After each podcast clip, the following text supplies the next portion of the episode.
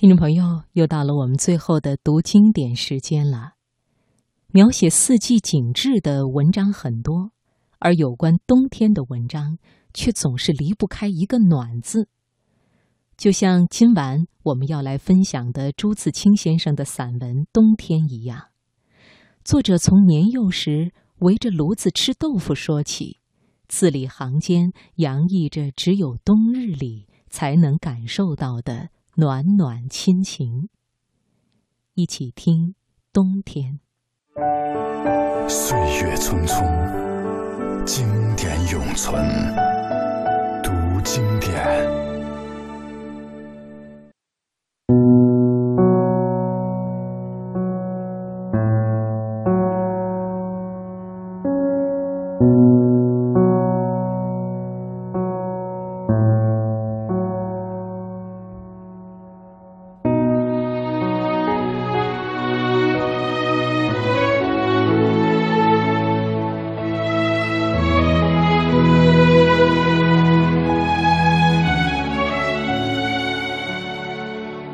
说起冬天，忽然想到豆腐，是一小洋锅白煮豆腐，热腾腾的，水滚着，像好些鱼眼睛，一小块一小块豆腐养在里面，嫩而滑，仿佛反穿的白狐大衣。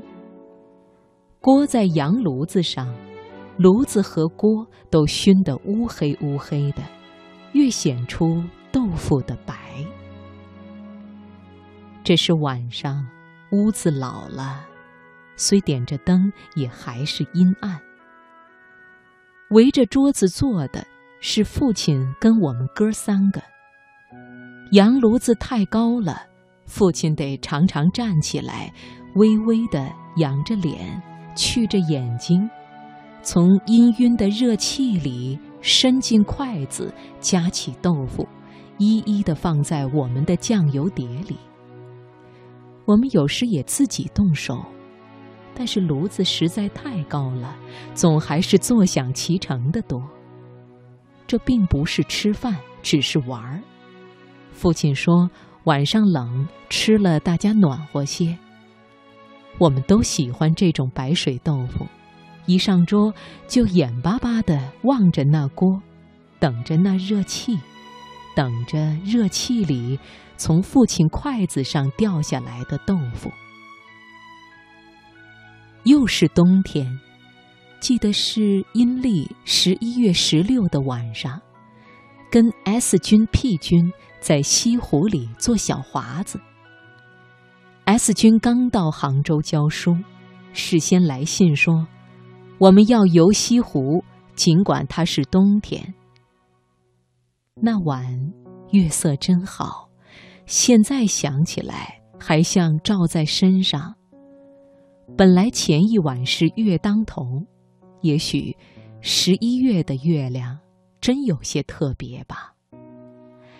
那时九点多了，湖上似乎只有我们一只华子，有点风。月光照着软软的水波，当间那一溜反光，像新压的银子。湖上的山只剩了淡淡的影子，山下偶尔有一两星灯火。S 君随口说道：“数星灯火任渔村，淡墨轻描远带痕。”我们都不大说话。只有均匀的桨声。我渐渐的快睡着了，屁君喂了一声，我才抬起眼皮，看见他在微笑。这已是十多年前的事了。曾经一家四口在台州过了一个冬天。台州是个山城，可以说在一个大山谷里，只有一条二里长的大街。别的路上，白天简直不大见人，晚上一片漆黑。偶尔从人家窗户里透出一点灯光，还有走路的拿着的火把，但那是少极了。我们住在山脚下，有的是山上松林里的风声，和天上一只两只的鸟影。夏末到那里，春初便走，却好像老在过着冬天似的。可是，即便真到了冬天，也并不冷。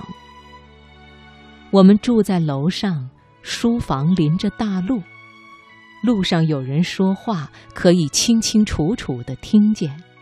但因为走路的人太少了，见或有点说话的声音，听起来还只当是远风送来的。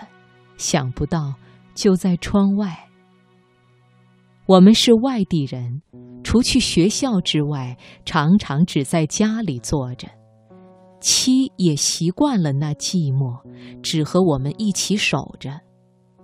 外边虽老是冬天，家里却总是春天。有一回我上街去，回来的时候，楼下厨房的大方窗开着。并排的挨着他们母子三个，三张脸都带着天真微笑的向着我。似乎台州空空的，只有我们四人；天地空空的，也只有我们四人。如今，无论怎么冷，大风大雪，想到这些，我心上。总是温暖的。